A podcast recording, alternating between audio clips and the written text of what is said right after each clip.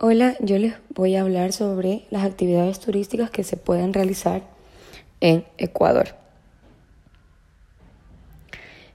Eh, tenemos la capacidad suficiente de recursos hidráulicos para desarrollar, desarrollar un turismo amplio en el área del deporte y aventura acuática. Eh, por esta razón, eh, provincias como Imbabura, Pimampiro, El Oro, Guayas, Esmeraldas, Pichincha, Chimborazo, eh, Morona Santiago, Pastaza, Manabí, eh, se pueden desarrollar estas actividades.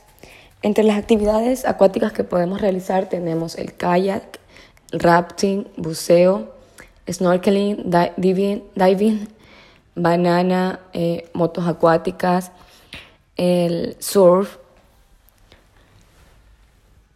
ya que contamos con suficientes fuentes hidráulicas como bueno, los ríos y también eh, las playas que tenemos.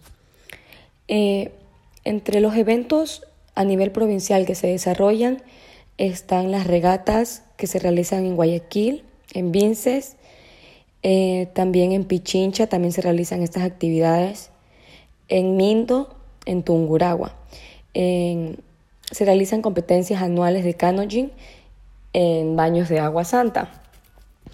Estas actividades generan lo que es turismo y en sí fuentes de ingresos para cada provincia, ya que entre números económicos, hablando de ya de economía, números económicos, por cada evento, eh, dependen los participantes, son unos 5 mil a 20 mil dólares.